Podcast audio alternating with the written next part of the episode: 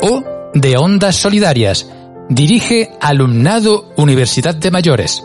Franja patrocinada por el Secretariado de Actividades Culturales y Programa Universitario de Mayores de la Universidad de Jaén, la Contra de Jaén y Fórum Vitruvio.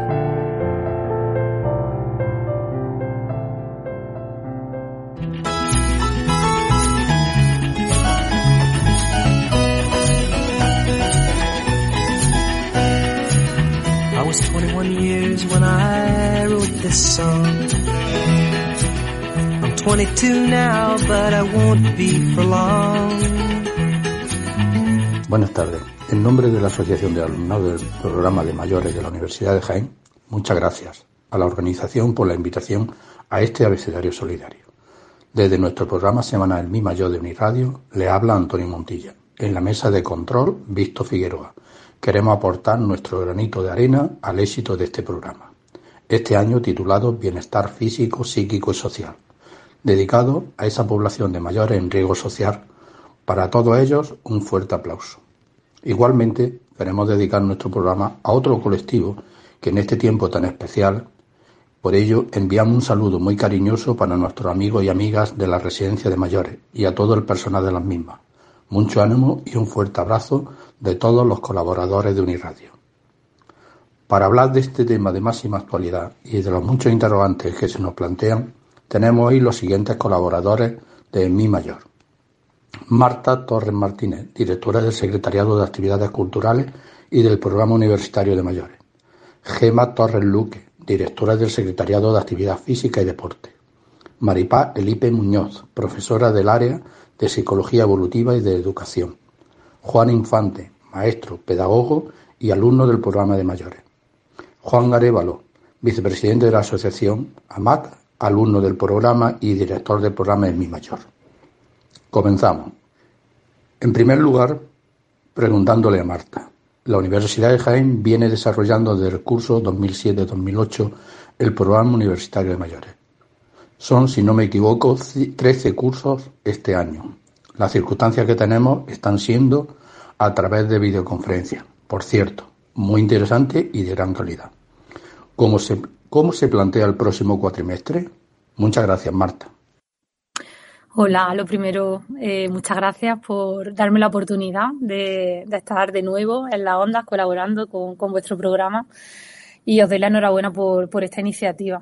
Eh, bien, pues es cierto que, este curso 2020-2021, el programa universitario de mayores, bueno, pues ha cambiado de modalidad, nos ha costado eh, tomar la decisión, por un lado, pero por otro lado, era, era necesaria debido a que este colectivo de alumnos y alumnas eh, pues se trata de un grupo de riesgo y, y, ante la situación de sanitaria de pandemia que estamos viviendo, bueno, pues no nos cabía ninguna duda de que, de que había que volcar toda esa docencia en modalidad virtual.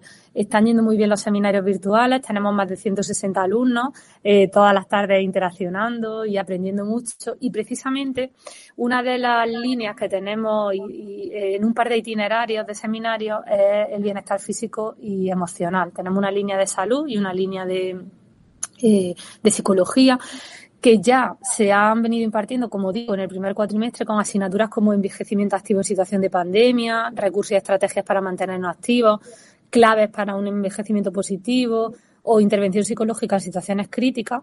Y en este segundo cuatrimestre, y ya pues respondo más concretamente a, tu pregunta, Antonio, vamos a seguir eh, ahondando en, en esta parte tan importante, en estas ramas del saber con seminarios como calidad de vida y envejecimiento, la felicidad existe, pero no es como tú crees, acciones para ser feliz.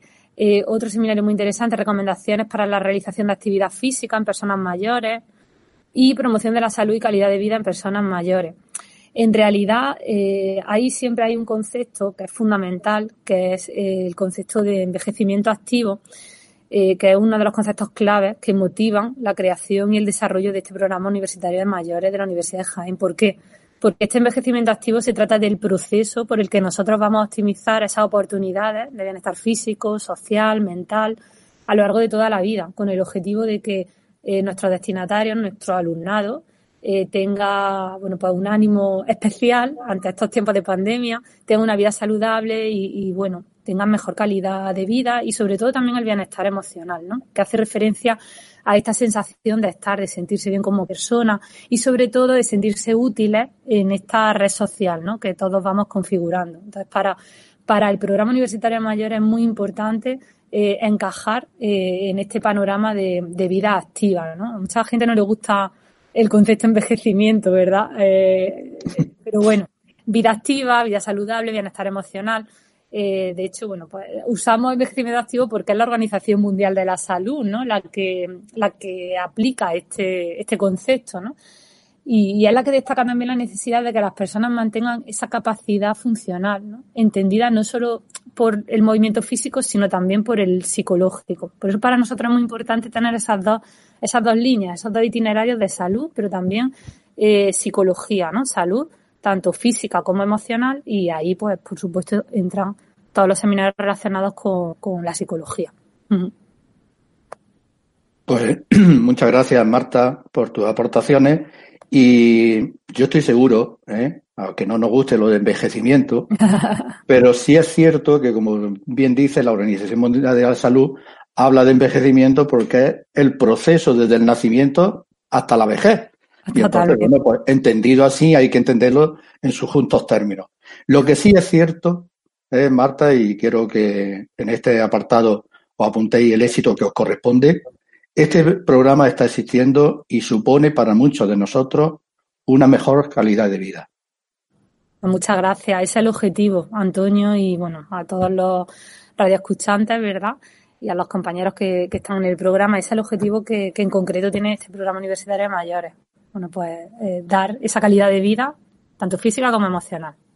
Pues muchas gracias. La intervención de nuestra directora del programa de mayores, Marta Torres, podemos añadir que este programa de la universidad, que ya he estado esbozando, está suponiendo para muchos de nosotros mejorar nuestra calidad de vida.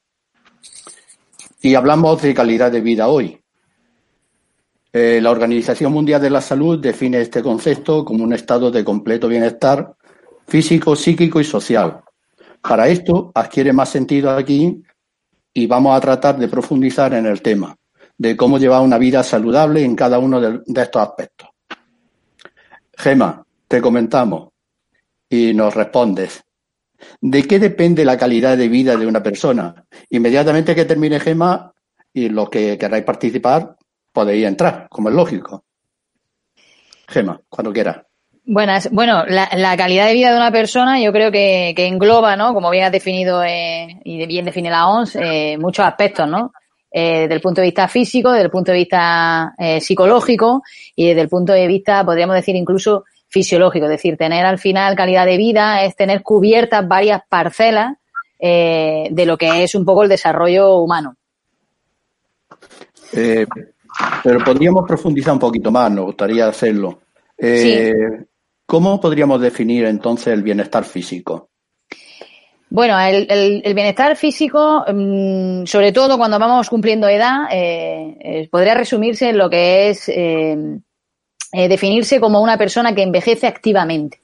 Es decir, es poder tener autonomía, ¿vale? En el desarrollo de todas las actividades cotidianas, el poder tener eh, la inclusión de lo que sería una actividad física diaria, más o menos estructurada, y al final eh, conseguir que no haya ningún aspecto de nuestra vida cotidiana que tenga un limitante desde el punto de vista eh, físico. Bueno, ahí yo sí que me gustaría también añadir a todo lo que ha dicho Gemma, que suscribo punto por punto, y ampliar un poquito, ¿no? Lo que ella ha dicho en cuanto también a calidad de vida y a bienestar físico, ¿no? Que generalmente, como eh, tendemos a separarnos en las áreas física, psicológica y social, pero después en nuestra vida diaria vemos que en realidad es, es, casi imposible separar esto, ¿no? Entonces, en este sentido, a mí me gustaría hablar también de un elemento clave que tiene que ver con nuestras relaciones sociales y con nuestra sensación de sentirnos queridos por los demás, ¿no? Hay un elemento clave tanto en calidad de vida como en bienestar físico que tiene que ver con la percepción subjetiva que tenemos de nuestra salud. Y justamente ahí lo que nos dicen los estudios es que esta autopercepción de cómo yo me siento, que no siempre es medible a través de marcadores objetivos, integra otros aspectos, como es cómo yo me siento a nivel emocional, eh, cómo me relaciono con los demás, que son elementos tremendamente claves en si yo decido cuidarme, si decido tener esta actividad tan importante, ¿no? Como señalaba Gema, es decir, tenemos que tener una motivación también que nos haga eh, tener esa actividad, ¿no? Es decir, no basta con que fisiológicamente estemos bien, sino que emocionalmente tenemos que tener un estado que realmente haga que nos queramos levantar de la cama cada día. Juan, ¿podría aportar algo? Sí, por supuesto. Bueno, respondiendo a la pregunta que, que hacías de qué depende la calidad de vida de una persona, yo creo, y, así lo, podrán confirmar las profesoras que nos acompañan, de que eh, en un alto porcentaje eh, depende de la disposición de cada persona, ¿no? de, su actitud ante la vida. Yo me gustaría, si me lo permitís, pues centrarme un poco en una experiencia personal, ¿no? Por poner un toque distinto en esta tertulia. Y hace aproximadamente un año, bueno, concretamente en diciembre del 19, pues digamos que yo empecé un, fue el inicio de un cambio profundo en mi vida. Eh, tenía mm, obesidad, una obesidad de tipo 2, eh, en las analíticas que, se me hacían tenía una cifra bastante alta en algunos de esos análisis y luego, pues, eh, por mi vida, por mi trabajo, había estado de 23 años como director de un centro, pues sufría un poco de, estrés, ¿no? De, la ansiedad. Si a esto le añadimos eh, el confinamiento, el coronavirus, pues bueno, la cosa se complicaba. Entonces eh, decidí, hubo varios aspectos que, iniciaron este cambio del que os hablaba. primero, acababa de realizar un curso de reducción de estrés, MBSR, eh, luego también mmm, tuve como un toque que, me llamó la atención en este aspecto del médico, ¿no? Pues que me dijo, bueno, pues simplemente sigue así, sigue tú sigue así un poco más, ya eres prediabético tipo 2 y seguro que vas a acabar siendo diabético. Y a esto pues unimos el que en este periodo fue cuando se me ocurrió, una persona que me gusta mucho eh, estudiar, la curiosidad, pues matricularme en el programa de, mayores. Y ahí, pues, también eh, tengo que, destacar un par de cosas. Uno, que tuve la, suerte de, matricularme en un curso en el que participaba Emma, que hoy nos acompaña, de, actividad física. Y bueno, fue una cosa relativamente sencilla, una recomendación de las pulseras estas, ya, se lo he comentado en alguna ocasión, de las pulseras eh, que nos permiten pues, ver el estado de sueño, los pasos y eso. Y luego hice también uno de los cursos que, hice fue de psicología positiva y también pues la verdad es que me, me puso en contacto con mm, autores con, que, no, que no conocía hasta ese momento, Seligman, el tema de fortaleza y bueno, aunque ahora insistamos, eh, sí quiero eh, adelantar que eh, una de las cosas fundamentales que me ayudaron a, superar estos problemas iniciales fueron la recomendación de la OMS de los 100.000 de los 10.000 pasos ¿eh? y luego también que hice tengo un, diario que llamo diario del, del bienestar donde recojo precisamente estos tres apartados de los que estamos hablando y que si queréis luego puedo puedo comentar. Es una cosa que he hecho modestamente y que, que lo podemos comentar si así os parece. Juanma. Sí, bueno, eh, hay una serie de circunstancias que en el, en el bienestar físico y psíquico, eh, evidentemente se tiene uno que replantear seriamente cuando eh, llega a ciertas edades en donde tienes que asumir que empieza de alguna manera, bueno, lo que, que tienes que cambiar de, de, de modelos de vida.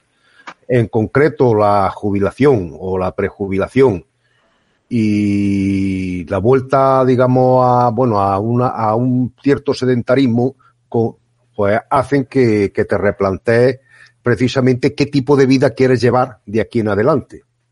Es decir, es una opción tuya, lo habéis comentado, una actitud.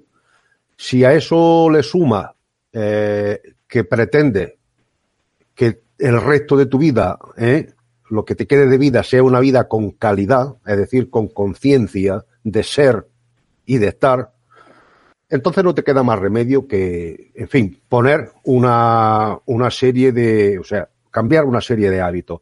Yo particularmente, eh, pues estoy también dentro de los mm, de los cuadros de patologías, como se llaman ahora, ¿eh? que, que nos pueden afectar con, con la COVID. Por ejemplo, yo soy diabético tipo 2 como consecuencia de, bueno, de haber tenido sobrepeso, pero claro, yo sí es cierto que me he planteado ¿eh? Que esto lo tengo que combatir no solamente con una medicación. Eh, yo hago una actividad, tengo varias actividades. Tengo ciertas actividades, por ejemplo, yo tengo normalmente hago tres veces pilates a la semana, con lo cual que es una actividad física y psíquica, porque a mí me comporta sobre todo más, Pilates para mí es algo más psíquico que físico. Y luego, aparte de eso, pues practico la marcha nórdica también otras dos o tres veces en semana. Me hago mis 7, 8, 10 kilómetros. Es una actividad deportiva que dentro de la edad eh, que tenemos eh, se puede realizar perfectamente. La adapta a tu, a tu entorno físico, ¿eh? sin someterte a grandes, a grandes metas, pero sí es cierto que activa pues casi el 90% de, de, del cuerpo. Es decir, son los 10.000 pasos que dice, que dice Juan. Pues serán exactamente eso, pero al fin y al cabo combina unas cosas con otras y eso eh, conjuntamente pues te hace que el modelo de bienestar que tenga eh, pues te conduzca a, sobre todo, bueno, yo iba a decir a, a lo que decían los griegos, la, la, la felicidad, el entorno de la, de la, felicidad. Y yo en eso soy bastante griego, suelo leerlo bastante y lo, y lo sigo porque además yo muchas veces, ahora que está aquí Pablo, aprovecho porque yo muchas veces digo que eh, casi la gran parte de, la esencia de la psicología está en los grandes padres griegos de la filosofía griega. Si leemos a Aristóteles, a Sócrates, a los presocráticos, encontraremos que gran parte de la, de la filosofía y de la psicología está ahí. Muy bien, pues estamos en Mi Mayor y continuamos.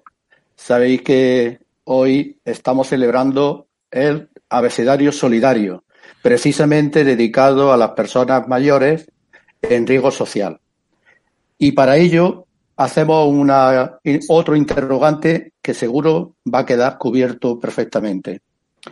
Ahora mismo, para el correcto funcionamiento de cada uno de los órganos de nuestro cuerpo, es necesario que nos cuidemos ¿Qué aspectos de nuestra vida consideráis que nos debemos cuidar especialmente?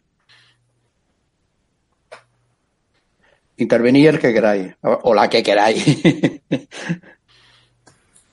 Bueno, si queréis esta vez hablo, yo y le doy paso. Me voy a la parte a la parte más psicológica porque sé que la física la va a cubrir estupendamente Gema, entonces esa parte se la dejo a ella.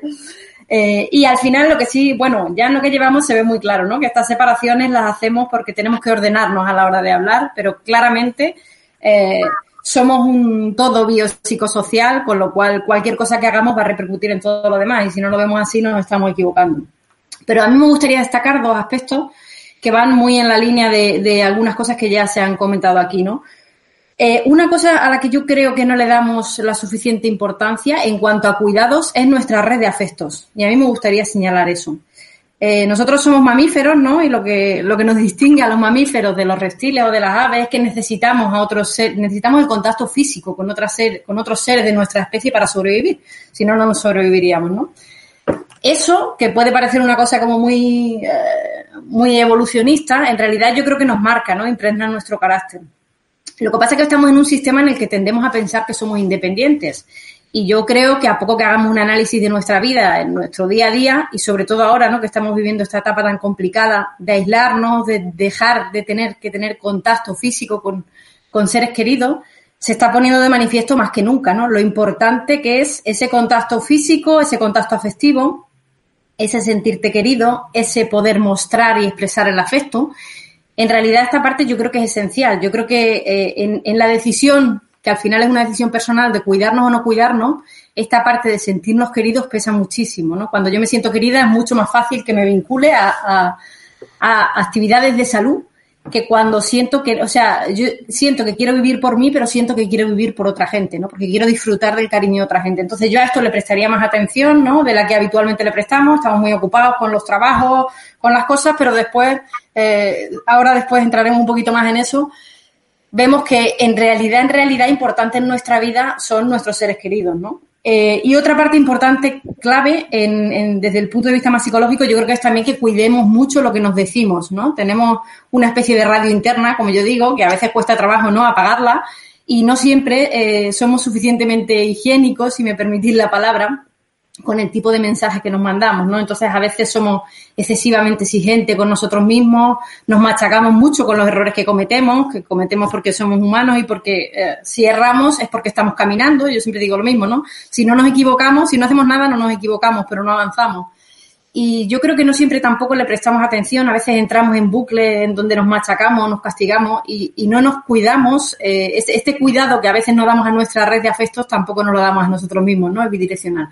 Entonces yo señalaría un poco, además de todo lo demás que ahora se va a poner sobre la mesa, esos dos aspectos, ¿no? Cuidar y ser conscientes de que el afecto y el cariño no es algo opcional, es algo esencial para nuestra supervivencia incluso y tener mucho cuidado con lo que nos decimos y ser cariñosos también con nosotros mismos, que, bastante tenemos ya con lo que la realidad nos impone para darnos más caña, ¿no? Si me permitís la expresión.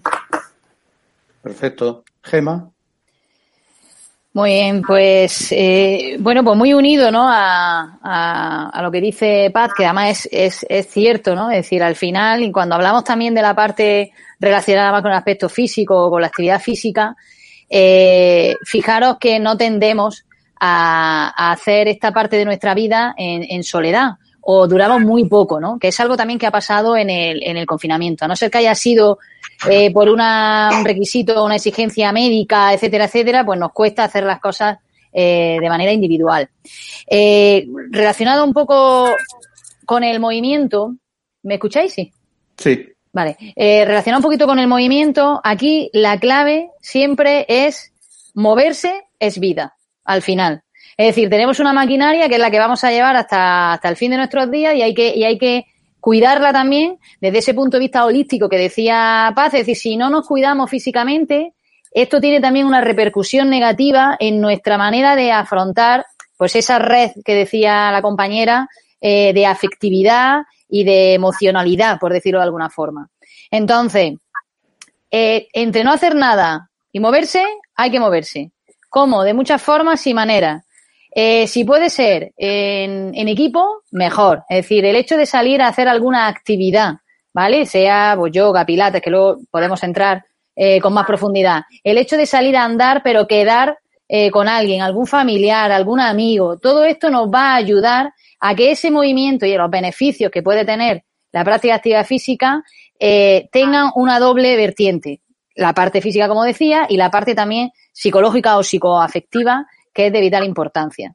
Entonces, lo que no podemos, es muy importante a pesar de los tiempos en los que estamos viviendo, es quedarnos sentados continuamente en un sillón. El sillón atrapa. Y si uno se mueve, cuando más se mueve, el cuerpo más le pide moverse. Y esto es una cosa importante, es decir, eh, generar una adherencia a realizar actividad física eh, se puede hacer a cualquier edad y es de vital importancia pues, ponerse las pilas en ese sentido. No, yo, yo más que hablar sobre esto, quizás le iba a preguntar a, Paz, porque acaba de señalar una cosa que a mí me parece muy importante y que es como, como, consecuencia de la actual situación.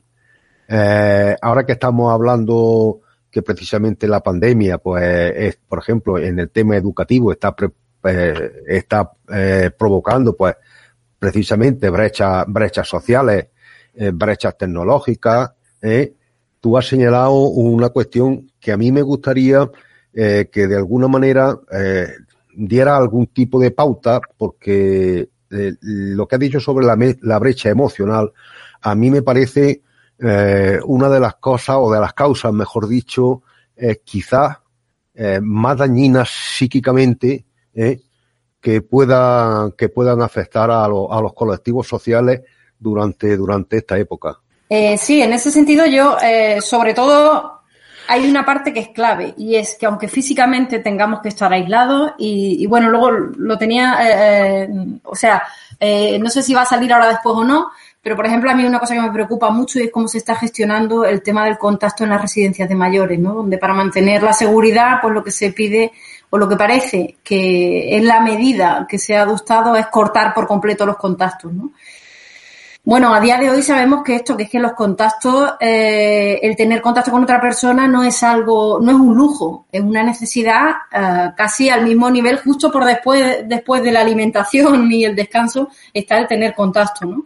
Eh, sabemos que esto tiene unas repercusiones físicas, entonces, afortunadamente a día de hoy, la, yo creo que lo, aquí en este caso las redes sociales, las TIC, ¿no? Las comunicaciones, los dispositivos tecnológicos, nos están, están demostrando que son esenciales porque eh, cuando ya el contacto físico no es posible, y en este caso no es posible, al menos nos, tienen, nos permiten mantener ese contacto emocional, ¿no? Y de hecho, bueno, lo hemos visto como en los momentos más duros de la pandemia, eh, los propios enfermeros y enfermeras llevaban a los hospitales algunas veces tablets, las tablets están sirviendo para que la gente pueda en esos momentos de tanta vulnerabilidad contactar con sus seres queridos. Entonces, lo que yo sí creo es que tendríamos que hacer una apuesta fuerte, deberíamos estar haciéndola, eh, por mantener ese contacto, incluso aunque sea a través de la pantalla, porque es esencial y no es un lujo tener contacto. Para las personas que más o menos estamos, digamos, en activo o podemos tener de una u otra forma este contacto, o ya lo tenemos porque estamos en época laboral, o ya lo, bueno, puede parecer al final es verdad que estamos todo el día y al final hablamos con mucha gente, pero eso es importante. Pero tenemos que pensar que hay gente que no tiene esa posibilidad. Y cuando no se tiene esa posibilidad, no se puede pensar, pues ya está, no tiene contacto, ya pasará y ya llegaremos a otra época. Eh, yo me parece que eso es un poco matar moscas a cañonazo y asumir eso, asumir que el contacto es algo opcional cuando yo creo que no es opcional y creo que aquí si, si pensamos cada uno en cada uno de nosotros, yo para mí lo tengo claro, no es opcional y gracias a los medios de comunicación estoy subsistiendo con cierta salud mental, creo, en esta situación tan difícil, ¿no? Entonces, yo buscaría las pautas para, la clave es mantener el contacto afectivo. Muy bien. Sí, yo te puedo decir por experiencia o deciros que tengo una experiencia personal de un familiar directo que mi hermana está en una residencia de mayores, se cortó este lazo de, visitas totalmente y ahora solamente a través de videoconferencia ¿eh? o llamadas telefónicas los contactos que estamos teniendo. Creo que es muy importante porque se le nota eh, físicamente, se nota cuando te estás viendo y cuando te estás apreciando que te encuentras ¿eh? y ese mm, muestra de cariño que se puede decir a través de una pantalla, lógicamente afecta, afecta. Y eso, eso es esa experiencia que tú estás comentando, Paz, eh, muy, muy buena y la verdad que muy importante continuar haciéndola en este momento tan difícil, ¿no? Eh, Juan. Sí, bueno, de acuerdo con todo lo que se, lo que estáis comentando y eh, por centrar un poco el tema de, de, lo que yo quería contar como una experiencia eh, personal y aún entendiendo lógicamente el bienestar como ya se ha manifestado de una forma integral, pues eh, centrándome un poco en el, bienestar físico, la, pregunta que, nos hacía, pues eh, yo destacaría especialmente, eh, aparte de la actividad física, la que ya hemos hablado, y que, en mi caso yo me, me propuse el hacer eh, 10.000 pasos, al final he hecho muchos más, me ha salido una media ya que puedo decir en un año de 15.000 pasos, eh, eh, sin duda, eso ha contribuido a, mi pérdida de peso. Yo en estos 12 meses eh, pues he perdido 20 kilos. O sea que he bajado de obesidad, sobrepeso, pero la verdad es que he, cambiado en ese aspecto bastante. Por supuesto, mis cifras de analítica se han normalizado. Y, por supuesto, de ser prediabético tipo 2, pues he pasado a tener un, un control de glucemia extraordinario en la parte baja. Aparte de eso, considero que es muy importante, y yo trato de, hacerlo, eh, el control del sueño, ¿no? El, hacer actividades pues, que me permitan descansar bien por la noche, tener un sueño profundo. Yo no sé, Gemma, hasta qué punto las pulseras dan, pero bueno, yo con eso me conformo. Cuando me levanto veo las horas que tengo, las que he dormido, coincide más o menos con lo que yo percibo.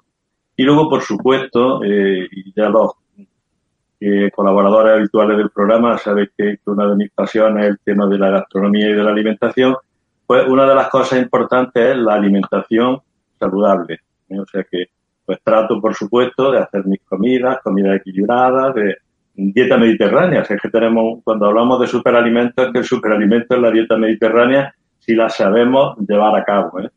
Eh, bien, pero lamentablemente yo creo que en esto hay mucho desconocimiento, mucha ignorancia y a veces pues en la escuela pues he visto que a lo mejor los, padres, las madres con la buena voluntad del mundo de mandarle al niño un zumo, de mandarle al niño una bollería, una bollería industrial, eh, el zumo, la cantidad de, de, azúcares que tiene, pues bueno, eh, eso repercute indudablemente en la calidad de, de, vida. Entonces, esto, digamos que estos son los tres pilares, eh, eh, repito, actividad física, sueño, alimentación saludable, que a mí me han ayudado bastante. Tengo la fortuna, porque ahora estoy viviendo en Valdepeña de Jaén, pueblo de Sierra, pues que me permite, cuando hago mis paseos, pues, pues disfrutar de la sierra, de la naturaleza, y si eso le añado que tengo un pequeñito huerto, y bueno, es otra de mis pasiones y lo que he descubierto ahora, ¿no? El hecho de sembrar, de plantar, de regar, de recolectar, sin duda, sin duda a mí me ha ayudado bastante. Eso por el tema físico, luego si queréis puedo comentar algo del tema psicológico y del, del bienestar social. Muy bien, Juan. Pues, yo creo que este aspecto del ejercicio físico, eh, hemos tenido un ejemplo práctico, ¿no? Eh, en ti.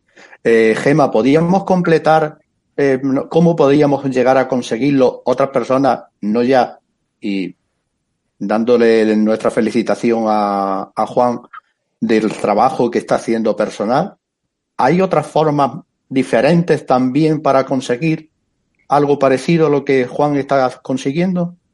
Sí, bueno, en, en primer lugar, eh, felicitar a Juan, que en alguna ocasión hemos, hemos hablado y hemos comentado lo bien que le, que le, que le vino, bueno, con muchas de las cuestiones que hay en el, en el programa universitario de mayores, sobre todo relacionado con el tema de las pulseras, que luego si queréis podemos hablar un poco más. Eh, y no sabía además que habías perdido tanto peso. Me ha llamado la atención y bueno, yo creo que eso al final creo que te ha dado una calidad de, de vida que no hace falta nada más que, que, oírte. Bueno, hay una cosa fundamental, ¿no? Cuando, cuando enfocamos un poco el tema de, de la actividad física o el ejercicio físico, son dos cosas distintas eh, para las personas mayores. Lo primero y lo fundamental es eh, si se puede tener eh, la posibilidad de evaluarse. Es decir, hay baterías de test específicas que valoran, eh, podríamos decir, eh, la condición física en personas mayores. Son test sencillos que valoran fundamentalmente un poquito el tema del equilibrio, el tema un poquito desde el punto de vista aeróbico, el tema de fuerza.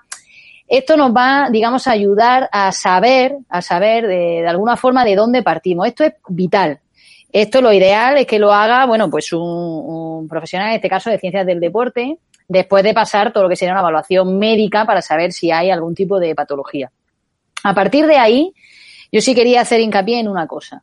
Eh, ¿Andar es importante? Sí, ¿vale? Andar es una actividad además que implica coordinación dinámica en general, es decir, estamos moviendo todo el cuerpo, es una actividad sencilla de hacer, la podemos hacer además al aire libre, el aporte que ha hecho Juan de poder caminar primero con otras personas, luego eh, hacer eh, un poco en, en, en, espacios abiertos, donde tema de la naturaleza, eso tiene una parte que, bueno, Paz no puede decir, pero emocionalmente más importante que ir entre edificios, los coches, el estrés, etcétera. Y luego sí que me gustaría decir que es importante hacer trabajo de fuerza. Y esto siempre que se dice para personas mayores, claro, nosotros nos imaginamos la fuerza como una persona, ¿no? Muy cacha, que está entrenando un gimnasio con las pesas ahí a, todo lo que da, ¿no? Y no, el trabajo de fuerza, el trabajo con gomas, el trabajo eh, con pelotas, el trabajo, es decir, hay un trabajo que es sencillo, pero que el trabajo de fuerza es importante. Volvemos al inicio. Entre no hacer nada y hacer, está claro que hacer. Oye, es que yo lo único que hago es salir a andar. Bien. Eh, pero que sepamos que se pueden ir incluyendo pequeñas actividades que puedan ayudar a ese trabajo de fuerza que es tan importante también en personas mayores. Eh, por otro lado, no sé si ahora, pero bueno, con el tema de la, las pulseras, las pulseras de actividad física, que bueno, esto empezó con el tema de los podómetros. Actualmente, las pulseras de actividad física, las propias aplicaciones móviles ya tienen una app eh, incorporada eh, de salud que nos van a decir un poquito los pasos que yo realizo y las pulseras ahí en el mercado, pues muchas marcas son económicas y merecen la pena porque tienen ese punto que decía Juan motivacional, de que te va avisando cuando estás más de una hora, más de una hora parado, te vibra y te dice, oye, deberías de moverte aunque sea un par de minutos en esta hora. Es decir, tiene ese punto que me ayuda a, a la parte motivacional de, oye, de querer pues hacer un poquito más. Y esto, pues al final, en el global de lo que haces a lo largo de un día, pues es importante. Porque la actividad física que hagamos, eh, hay que quitar esta, por ejemplo, ¿es bueno hacer 10.000 pasos? Perfecto, es una recomendación genérica que tenemos. Tenemos otros datos en función del nivel de dependencia que pueda tener una persona. Pero mm, esos 10.000 pasos no tienen que ser conseguidos, digamos, de, del tirón. Es decir, empiezo en cero y termino en 10.000. No, sino que es a lo largo del día. Y eso es estar físicamente activo a lo largo del día. No que la tendencia que está pasando es nos tiramos todo el día sentados eh, delante de, de un ordenador o en la mesa camilla y como me dicen las recomendaciones que tengo que hacer X tiempo o X pasos, pues me levanto, lo hago y me vuelvo a sentar. Eso no es una actividad física saludable, ¿vale? Esto es importante que quede claro. Lo saludable es hacer a lo largo de todo el día. Así como datos generales, podríamos liar, pero bueno, pues no enrollarme. Vale. Bueno, pues sí, porque se nos va, está marcando el tiempo. Eh, hablemos ahora del bienestar psicológico. Eh, sabemos que es un concepto muy amplio, pero fundamentalmente está relacionado cómo las personas está relacionado con la lucha que tienen las personas el día a día, afrontando los retos que se van encontrando en su vida. Paz, ¿qué aspecto incluye el bienestar psicológico?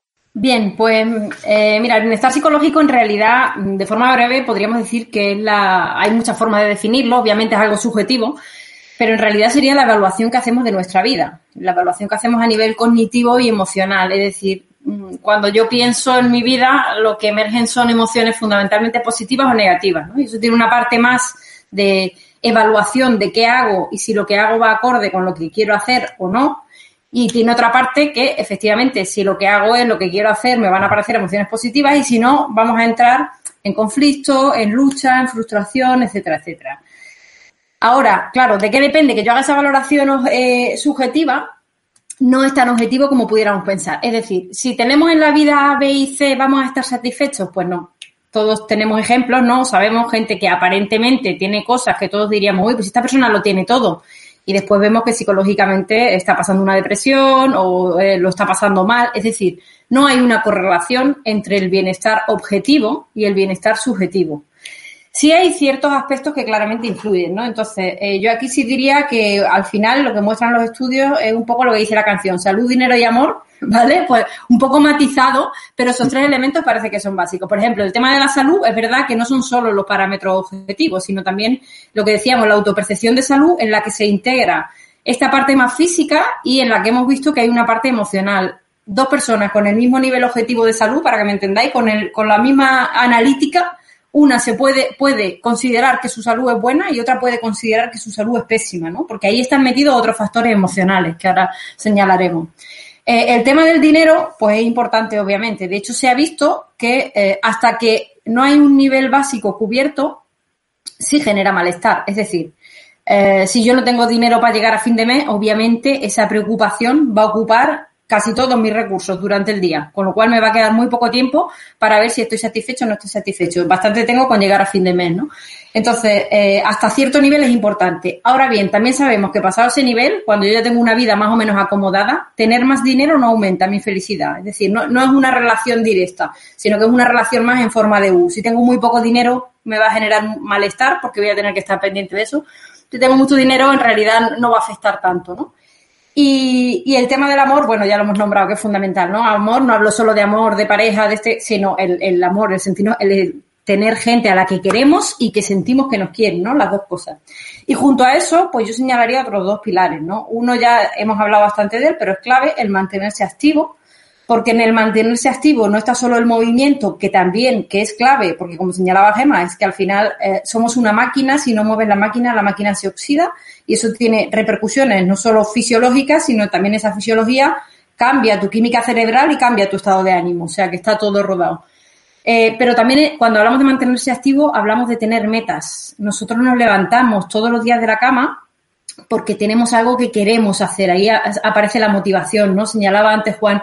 Y yo tengo un huerto ahora que he descubierto que es mi pasión. Esa palabra es clave, ¿no? Es mi pasión significa qué es lo que me mueve. Yo tengo que tener una razón para levantarme de la cama, ¿no? Esto, por ejemplo, eh, las personas que, eh, por desgracia, han pasado una depresión, cuando uno está en una depresión, una de las cosas es que uno no tiene ni motivación para ni para levantarte de la cama e irte a la ducha. Tienes que tener algo por lo que, que te mueva, que haga que te levantes de la cama, ¿no? Y en ese sentido sabemos que el trabajo eh, durante la época laboral juega, un papel importante, sobre todo si tienes un trabajo que te permita hacer cosas con las que te sientas realizada, y el ocio también juega una parte muy importante. Es decir, si yo mi tiempo libre lo dedico a cosas que me llenan, lo que decíamos de eh, contacto con la naturaleza, eh, o caminar, o yo qué sé, hacer sudoku, pero son cosas que para mí son importantes porque me permiten sentirme realizado, ese aspecto es clave. Y luego, bueno, por último, se ha nombrado antes, hay ciertos rasgos de personalidad que eh, son importantes ¿no? en el bienestar subjetivo. El optimismo, el sentido del humor se ha demostrado que es clave en, en, en, cuanto al, bienestar subjetivo. En realidad un protector, deberíamos entrenarlo mucho y más con los tiempos que corren. El tema de la autoestima, que no es tanto un rasgo de personalidad, sino algo que vamos formando y que tiene mucho que ver con lo que los mensajes nos dan eh, los demás de nosotros, sobre todo cuando somos pequeñitos, pero bueno, luego no lo podemos ir trabajando. Y hay una cosa importante que a mí sí me gustaría señalar, el bienestar subjetivo, que tendemos a pensar que es algo que depende, a, veces a nosotros mismos nos engañamos, ¿no? Cuando tenga esto voy a estar mejor, o cuando tenga esto otro voy a estar... En realidad se ha visto que varía muy poco a lo largo del ciclo vital, independientemente de lo que nos pase. Es decir, es como si todas las personas tenemos más o menos una línea de bienestar subjetivo que efectivamente también nos vamos trabajando, ¿vale? Pero tenemos una línea más o menos estable y lo que pasa afuera es verdad que a veces, pues si nos pasa una desgracia muy importante, perdemos un ser querido muy importante, lo va a bajar, ¿no? Pero cuando pase un tiempo, más o menos unos dos años, vamos a volver a estar en esa línea previa que teníamos, ¿no? Entonces es curioso cómo, independientemente de las relaciones, de lo, de lo objetivo que tengamos, el nivel de bienestar subjetivo, distintos estudios nos dicen que tiende a mantenerse a lo largo del ciclo vital. Y bueno, esto nos llevaría, nos llevaría a lo que ha comentado también Juan, ya, lo comentaban los filósofos, que quizá tenemos que poner menos fuerza en estar todo el rato mirando fuera y tenemos que empezar a, darnos cuenta de que algo importante para estar nosotros bien tiene que ver con cosas que tenemos que buscar más dentro y menos fuera, ¿no? Que estemos en una sociedad muy hacia afuera, hay una parte clave que nunca la vamos a conseguir con elementos externos y que depende mucho de mirarnos dentro. Pues interesantísimo lo que estamos comentando en el día de hoy pero ahora hablemos de nosotros, de los mayores. La jubilación, ¿eh? Eh, todos la recibimos cuando comenzamos, la recibimos con mucha alegría, porque vamos a estar un periodo de más tranquilidad. Pero lo que va ocurriendo en muchos casos, y hemos hablado antes un poquito de la actitud, la jubilación va desposeyendo a los sujetos de su estatus, de sus relaciones, de los derechos de identidad. ¿Cómo puede afectar a las personas, vosotras que sois jóvenes y expertas, ¿eh? estudiosas del tema, cómo puede afectar a las personas perder la función social cuya práctica activa estructuraba toda su vida? Eh, Paz o Gema. Sí, bueno, eh, eh, bueno, es yo creo que, por lo que también eh, oímos es, es, un aspecto, quieres llegar ahí, pero cuando llegas de repente, ¿no? Eh, ¿Qué haces y cómo lo enfocas, ¿no? ¿Cómo te, estructuras el día? Eh, tiene, primero tiene mucho que ver con el tipo de, de, vida laboral que se haya desarrollado. No es lo mismo las personas que, por ejemplo, han tenido la posibilidad de tener un trabajo de solo un turno, bueno, imaginaros pues un turno de mañana, eh, y tenían la tarde libre, con lo cual esa tarde ya estaba cubierta y lo que hay que cubrir es solo la parte de la mañana, a aquellos eh, eh, trabajos o esa vida laboral que se ha tenido donde hemos estado todo el día trabajando, como aquel que dice, de lunes a sábado, mañana a tarde, donde el tiempo pues, parece como de repente como mucho más, más amplio y muy como, ¿qué hago con él, no? Eh, el aspecto social yo creo que lo puede comentar mucho mejor Paz, ¿no? Lo que está claro es que eh, es una oportunidad para, sobre todo cuando estamos bien, es una oportunidad para hacer efectivamente cosas que no, que no hemos hecho, ¿no? En muchas ocasiones, como el tema de viajar, poder ver más aspectos culturales que no nos permitían nuestro trabajo. Pero bueno, de la parte un poco que más me toca a mí, que es del tema de la actividad física, la recomendación es empezar a, a hacer actividad física reglada o estructurada. ¿Qué quiere decir? Quiere decir ir a un lugar a hacerla. Es decir, Eh, sabemos que estamos ahora en un momento que, que, decir esto pues parece que es una utopía, ¿no? Pero bueno, todo llegará y no obstante los centros deportivos se han considerado en estos tiempos como eh, salud y por tanto, aunque sea con aforos y con muchas medidas, también son sitios que están abiertos. Pero bueno, es importante incluir en nuestra en nuestra agenda sin presión, sin ese pepito grillo, ¿no?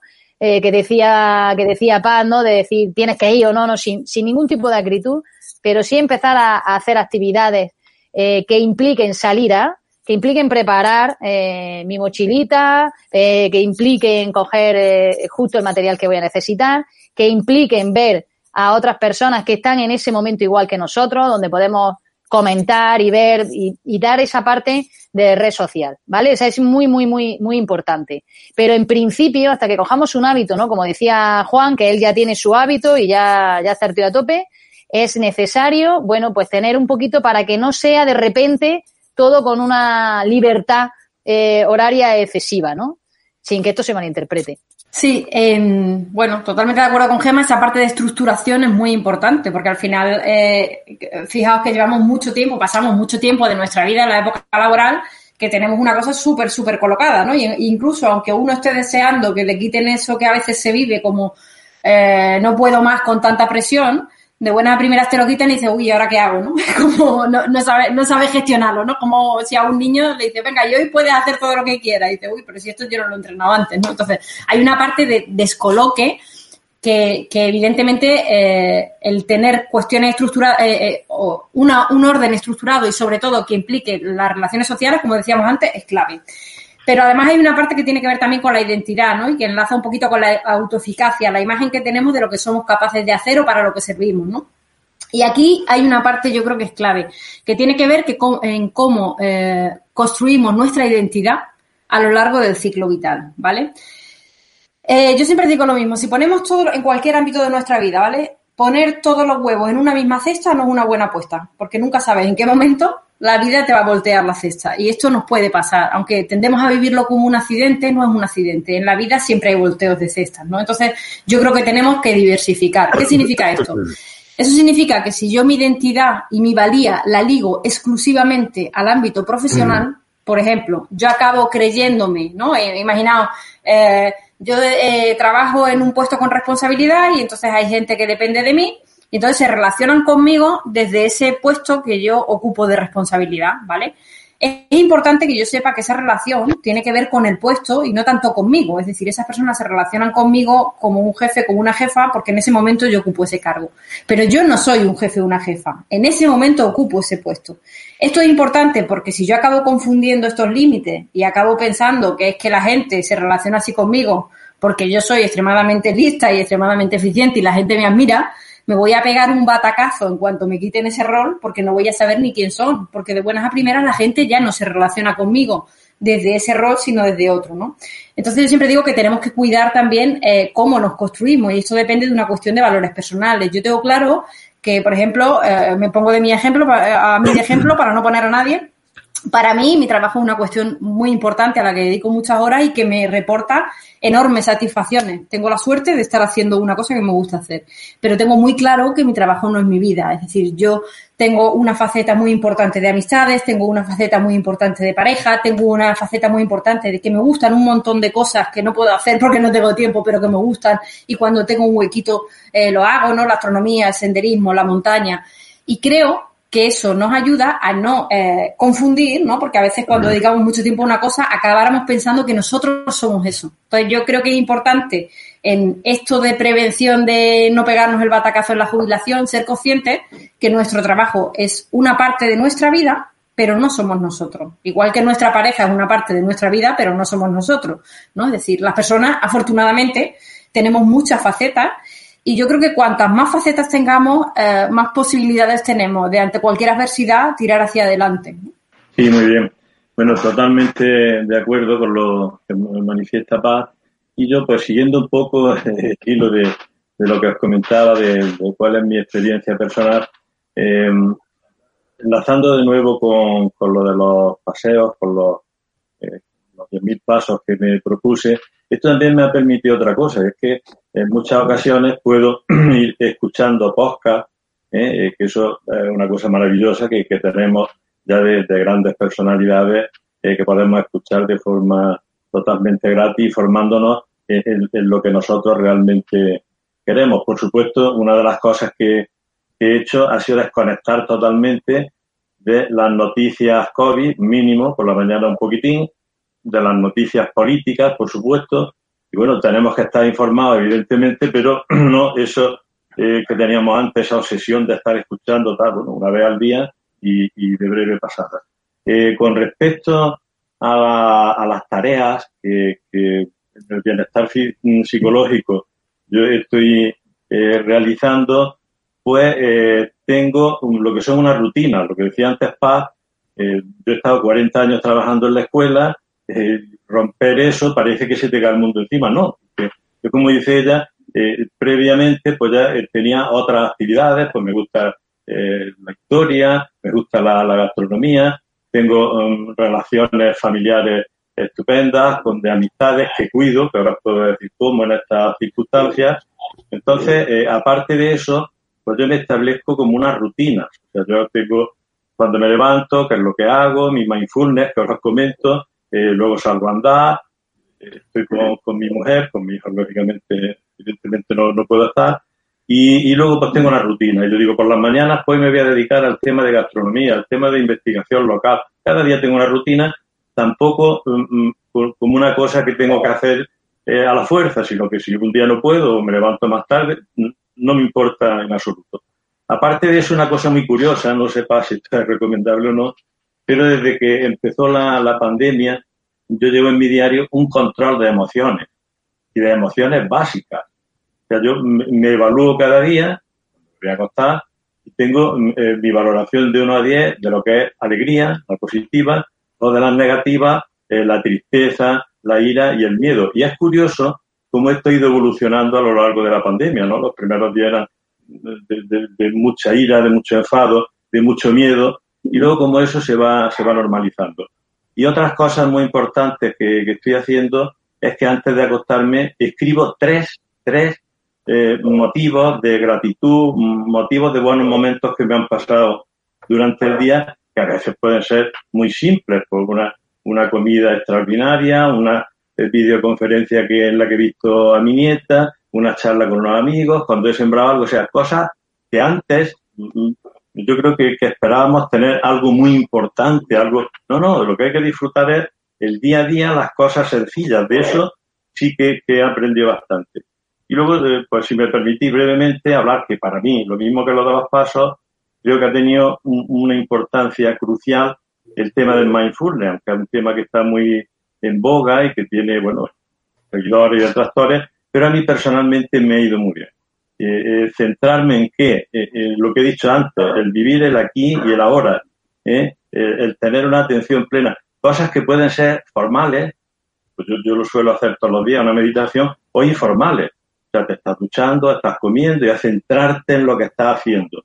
No frenar a la mente que está siempre en pensamientos, en miles de pensamientos, y por supuesto el saber, dentro de mis posibilidades, el evitar esos pensamientos negativos, esas emociones negativas, ¿no? Tienes que afrontar lo que te venga, pero, pero de esa forma. Eh, en esto, pues la verdad, lo que he dicho, voy escuchando del John Kabat-Zinn, de, bueno, la verdad es que dentro de, de, la adversidad, del problema que, que nos ha traído el COVID, pero bueno, también se pueden sacar cosas positivas, como son estas que os estoy contando y que a mí verdaderamente me han ido bastante bien. Eh, sí, bueno, yo, a mí, yo, eh, al tocar este tema, yo quisiera, quisiera hacer una reflexión. Imaginaros, a mí, que me, siempre he sido un apasionado del cine, ha, habido películas que evidentemente eh, me encantan porque son aquellas en las que no tienen fin. O sea, el final realmente no existe. Y me quiero acordar, por ejemplo, de la película Casablanca, ¿no? Cuando en eh, la última escena, Luis va con el agente y cuando parece que va a terminar la película, la frase final es que el intérprete le dice, fundamental, le dice al, al, al agente, este, Luis, es el comienzo de una gran amistad. Es decir, lo que aparentemente va a terminar el fin de la película no termina, comienza otra cosa. Bueno, pues realmente yo creo que la jubilación no es el fin de algo, es el comienzo de muchi no solamente de una cosa, sino de muchísimas cosas. Vosotros la habéis, eh, la habéis comentado de diferentes aspectos.